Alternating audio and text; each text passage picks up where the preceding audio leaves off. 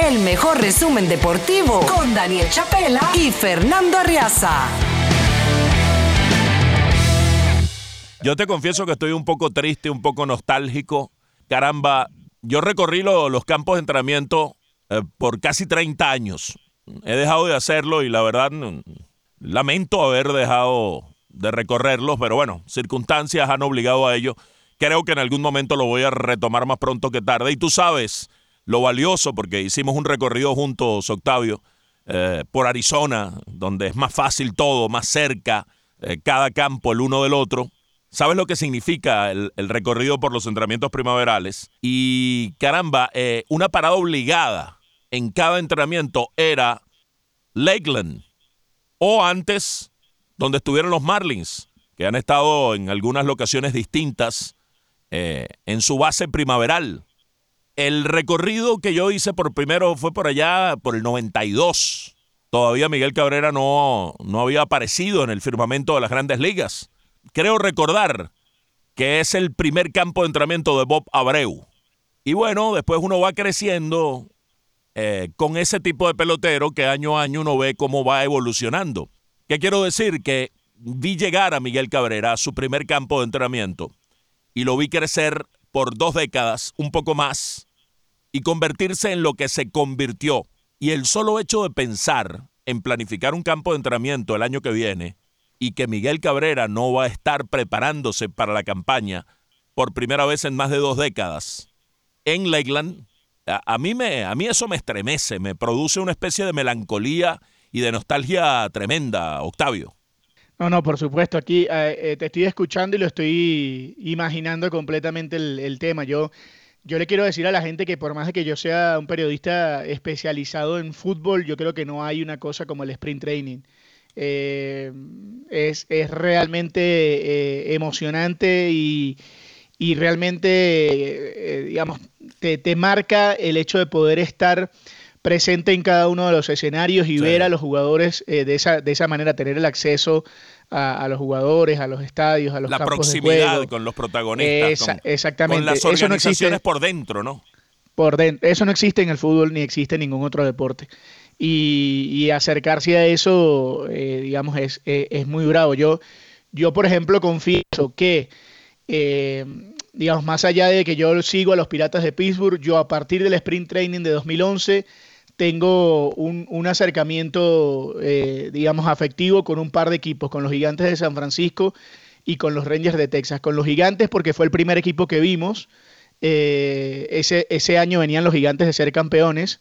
Eh, estuvimos ahí sentados con, no sé si, si lo logras recordar, con, con Pablo Sandoval y luego estaba claro, Tim un buen rato ahí hablando, francamente, abiertamente. Después apareció Willie Mays, por supuesto, en su silla de ruedas. Ese fue el, eh, año de los chistes de, eh, de aquel muchacho, oye, ahora se me va el nombre de los gigantes de San Francisco, un contador de chistes, un jugador, pero bárbaro. No, no, ese no fue, ese fue, creo que fue en otra ocasión, pero este fue el año en que estábamos en el, en el dentro del, del clubhouse y, y, Pablo Sandoval te daba la, la entrevista y, bromeaba con Tim Lindsay con que estaba peinándose el cabello. estaba sentado Lo recuerdo. peinándose el, cabello. Bueno, este fue, ese fue el año, el, 2011, para que la gente tenga una idea de, de la salida de Abreu de Los Angelinos, que fuimos a, a, verlo a Abreu ahí con, con Albert Pujols, por ejemplo. Eh, en ese mismo equipo. O sea, tener la cercanía de, tener a Pujols y con Abreu es una cosa insólita. Y luego, pues mi anécdota, que me, que, eh, la, anécdota que siempre contamos del pelotazo de Josh Hamilton en el, en el campo de entrenamiento de los Rangers de Texas cuando me tiró la pelota. Eh, pero bueno, lo que quiero decir para que la gente entienda es que es un lugar realmente, o sea, una situación realmente muy, muy emocionante y te entiendo perfectamente que después de todo el tiempo que hayas estado ahí eh, y, lo hayas vinculado con, Miguel Cabrera. Yo, que no tengo que ver realmente con, el trabajo de ustedes, eh, pienso en Miguel Cabrera y bueno, digo, se acabó, que, cómo pasó el, el, tiempo de rápido, ¿no? Y, es, y, y, entiendo perfectamente lo que estás describiendo porque, porque bueno, porque estamos hablando además de, de un pelotero que marcó época, pero que marca la época también de aquellos que estuvieron relatando su juego, como, como, en tu caso, ¿no? eh, tantas veces, no solo en el béisbol de las grandes ligas, sino en el béisbol venezolano, donde estuviste presente en cada una de sus hazañas, si se puede decir así. Eh, hoy la gente recuerda las hazañas de, de Abreu, eh, perdón, de Cabrera, con relatos tuyos. Prácticamente lo he visto en muchísimos lados de, de las redes sociales y eso también pues entiendo que, que marque un antes y un, y un después, ¿no? Pero lo bueno está en, en tener la salud para poder estar en ese momento y para poder también cerrar ese ciclo con, con Miguel Cabrera, ¿no? Claro, el privilegio de haberlo visto todos estos años. Aquel 2003 ya se hablaba de un inminente arribo a las grandes ligas.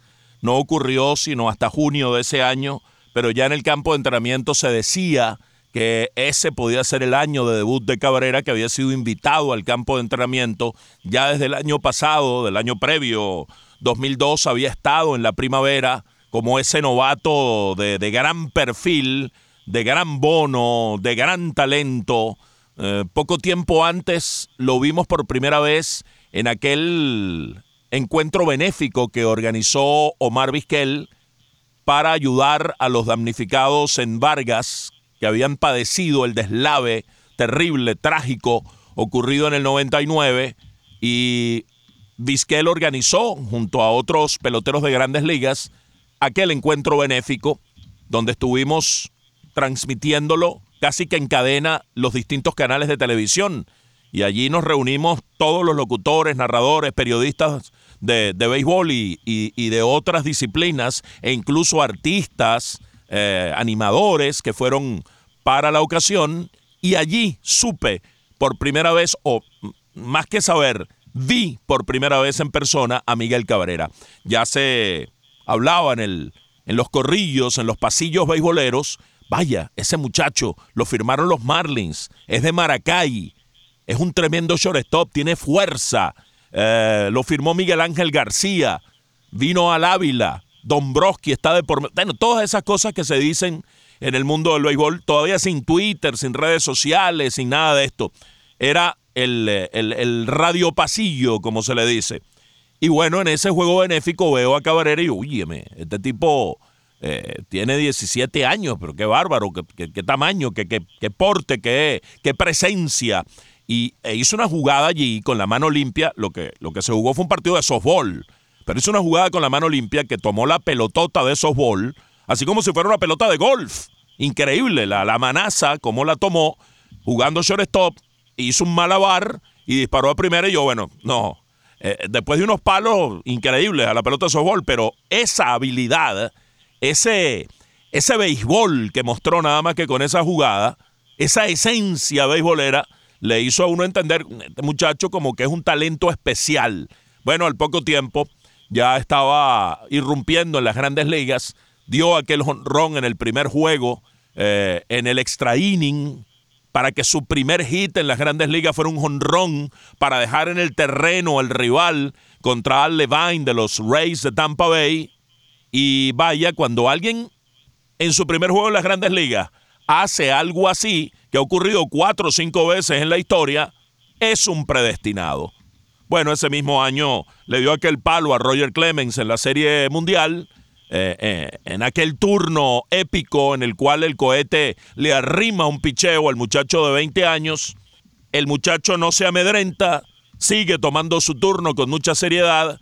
Clemens, leyenda, intimidante, eh, le hace varios picheos de esos mortíferos con el con, con ese tipo de picheo se poncha el, el 90% de los bateadores o da un fly al cuadro y Cabrera defiende el turno, da fouls, varios fouls y termina dándole aquel jonrón en el cuarto juego de la Serie Mundial a Roger Clemens hacia la banda contraria, marca de fábrica de Cabrera y luego ese juego lo ganan los Marlins con el jonrón de Alex González y a partir de allí la serie fue totalmente de los Marlins para ganarle a los poderosos Yankees tres consecutivos y coronarse campeones de la Serie Mundial. Así nació Miguel Cabrera, Octavio.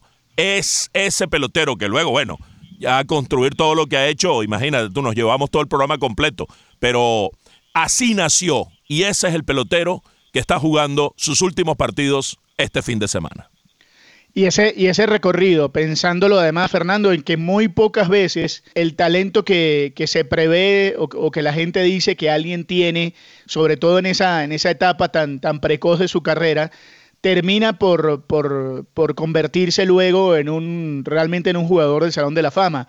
Eh, ¿Cuántas veces hemos visto que, que, bueno que hay peloteros de los que de los que dicen y de los que hablan que, tienen tantísimo talento y al final por diferentes circunstancias de la vida no, no llegan al lugar en el que todo el mundo eh, predice o, cree que van a llegar.